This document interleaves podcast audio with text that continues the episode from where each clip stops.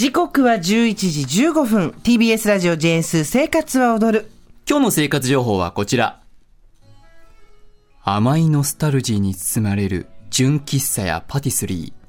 そこには受け継がれてきたスイーツという名の幸せが存在する。彼らは語らない。だから僕が見つけてあげる。昭和、平成を超えて令和に残したいレトロスイーツを探求する物語。スイーツアナウンサー杉山真也プレゼンツレトロスイーツ冒険探。さて、この企画では私杉山がスイーツアナウンサーとしてレトロスイーツとそのお店の魅力を伝え、あなたを甘いノスタルジーに誘います。これまで池袋高瀬のサバラン、西葛西パローレ洋菓子店のたぬきケーキ、赤羽プチモンドのフルーツサンド、谷中マミーズアンスリールのアップルパイ取り上げてまいりましたので、今回が5回目でございます。いいですね5月以来ですからおよそ半年ぶりということになりますね。この素敵な並びにまた名品がはい並べられるんですね、今回こちらでございます。レトロを超えた112年の歴史、銀座カフェパウリスタのザ・ハットルテ。さて、カフェパウリスタにやってまいりました。ティータイム時ということで、お店満席です。今回はなんと、ジョン・レノンさんと小野陽子さんが来店した時に座ったという座席に案内していただきました。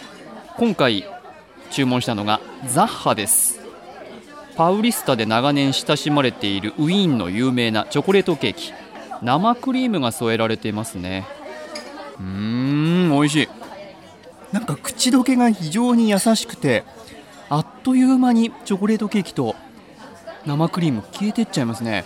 で途中でベリーの赤いソースが入ってるのでちょっと酸味が効いてアクセントになってます。このコーヒーとザッハの往復はこれはやばいかも。これはすごい。美味しいです。さて今回が銀座和光があります。4丁目の交差点から中央通りを南西に5分ほど歩きますと銀座7丁目の交差点があります、うんそこから徒歩10秒20秒というところですね左手にあるのが銀座カフェパウリスタ日本におけるコーヒー文化の礎を作ったお店です。100年以上の歴史を持つ超老舗の喫茶店なんですね。昨日月曜日の午後3時頃伺ったんですけど、1階と2階があって、だいたい100席ぐらいあります。うん広い店内なんですけど、満席でした。月曜日で？月曜日のティータイム時。すごいすごいですよね。うん会社員の方もね、ちらほらいるんですけど、はい銀座でお買い物をされた40代、50代、60代ぐらいの女性の方のグループが多かったかなという感じですね。へー人気なんだねはい、そうなんです。で、店内入るとですね、ブラウン、ベージュの壁、それからはい天井で、照明が少し薄暗くなっていて、うんうんレトロな雰囲気が漂ってましたね。まずはこのお店の歴史について、店長の矢沢秀和さんにお話を伺いました。えー、と創業が1911年明治44年になりまして112年ですかね創業してもともとあの創業者水野という人間なんですけれどもブラジルに移民事業を行っておりましてブラジルが当時あの奴隷解放ということでコーヒー農園から労働者がいなくなったということで日本人の移民がとして補給されたと。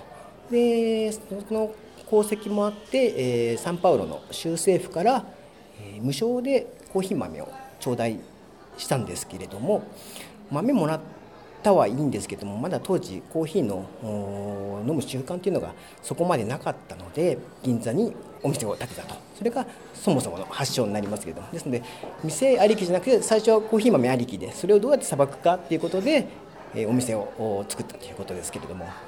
カフェパウリスタという名前の由来は、そうですね。あのブラジルの公用語ポルトガル語なんですけれどもポルトガルの言葉で、えーサンパウロの人のことをパウリスタというそうです。ですので、まあ、うちはサンパウロにあのゆかりがありますのでカフェパウリスタと名付けたそうですけれども。えー、こんな歴史があるんそうだなんですよ。スーさん前通ったりとか行った多こと分あると思う。あります中に入ったことはないけど前を通ったことはあると思うんだけど、ええまさかサンパウロ州政府から年間60トンのコーヒー豆を無料無料提供されて、その普及事業の委託から始まった喫茶店っていうのは、当然知らなかった。ですから当時まだ日本にはそんなにコーヒーとかカフェ文化がなくて、うんうんその日本にコーヒーとかカフェを広めようと作られたお店の最初の一つだったようですね。で、パウリスタっていうのは今お話ありましたが、ブラジルの母国語のポルトガル語でサンパウロッコという意味があるそうです。何々スタでね。はいうん。で、1978年にはジョン・レノンさん、小野洋子さんが来日したそうですが、3日連続で訪れたそうなんですよ。はい。で、その時に座ったとされる4人掛けの席に今回案内をしていただきました。すごい。で、当時ね、あの、本当文豪の方がかなり多くお店にいらっしゃったそうで、へ芥川龍之介、ーはい。高村光太郎、うん菊池寛などなど、明治大正を代表する文豪の方々ですよね。へえ、すごい知らなかっそうなたん。ですよ。で、そこのお店で出されている今回は、私さっきザッハって言ってましたけど、はいメニュー表にはザッハと書いてあって、そしてケーキのところにはザッハトルテとあります。はいこのザッハトルテについて伺いました。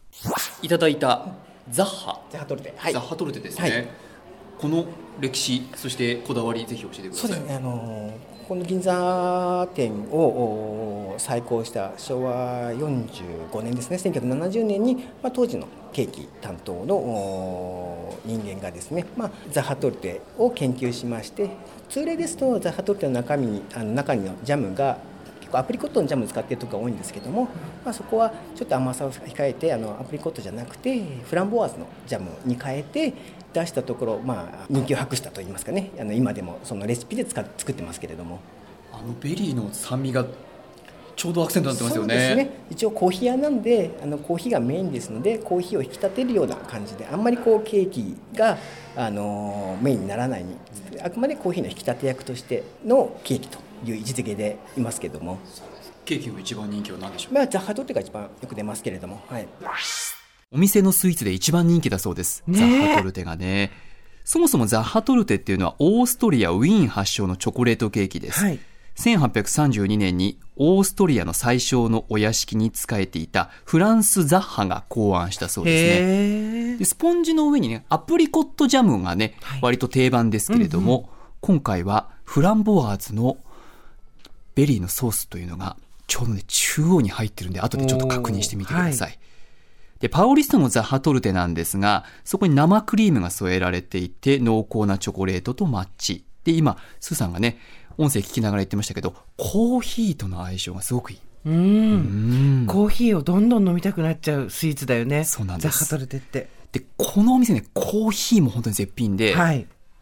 今回、森のコーヒーというものと、パウリスタオールドというコーヒーを2杯いただきました。うんうん。マイルドなのが森のコーヒーで、ちょっと濃いめの濃厚な感じなのがパウリスタオールド。どちらも770円です。はい。で、他にも定番のモンブラン、オペラ、ベイクドチーズケーキなどなどありまして、食事のメニューも充実していて、キッシュが特に人気だそうですね。うん。でモーニングもやってます。朝9時からやってるんで。はあ。はい。では、お待たせいたしました。スタジオにザッハトルテご用意しました。どうぞ。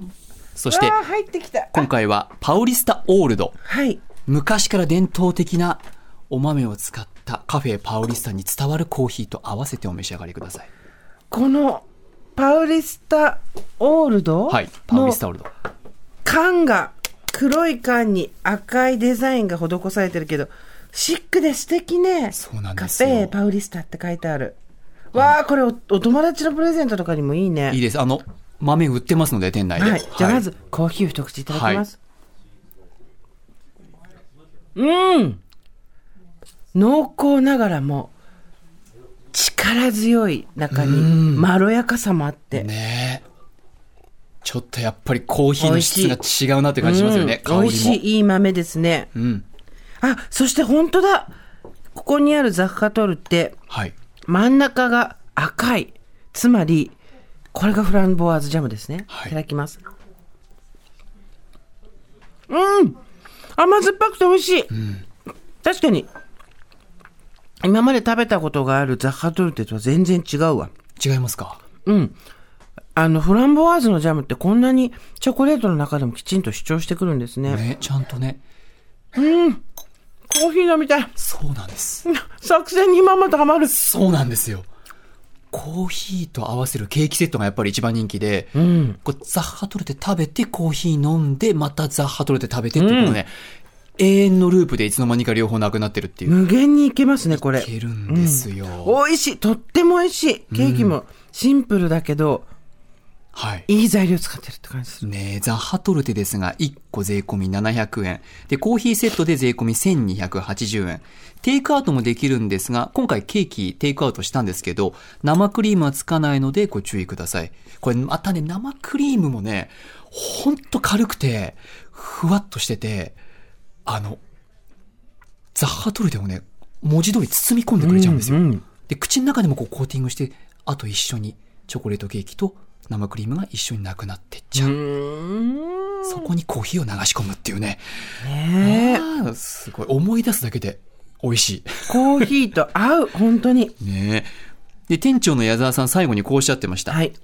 歴史があるお店ではありますが、銀座の名に恥じない格は重んじつつ、フレンドリーな接客をしていきたい。入りやすいお店作り、雰囲気作りを心がけています。とのことでした。今回私、銀座の歴史あるカフェということで、はい襟付きのシャツ、そしてジャケットを着ていきました。おなんか着てった方がいいかなと思って、ただね、本当気軽に、フレンドリーに入れるお店でしたので、ぜひ銀座を訪れた際にはね、立ち寄ってほしいは、ないと思います。必ず行きます。はい。銀座に、ということを考えてもリーズナブルな価格設定で、はいとても入りやすいお店でした。で、朝は今国内や海外の観光客、昼はご年配の方、で、夕方以降は銀座のホステスの方が多いそうで、客層もかなり変わるそうですね。朝9時から夜8時かなまでやってますので、平日。今回伺った銀座カフェパウリスタ。東京メトロの銀座駅から徒歩7分です。JR の新橋寄りなので、新橋駅からも徒歩7分ということでした。お近くに行った際にはぜひ立ち寄ってみてください。杉山深也からの生活情報でした。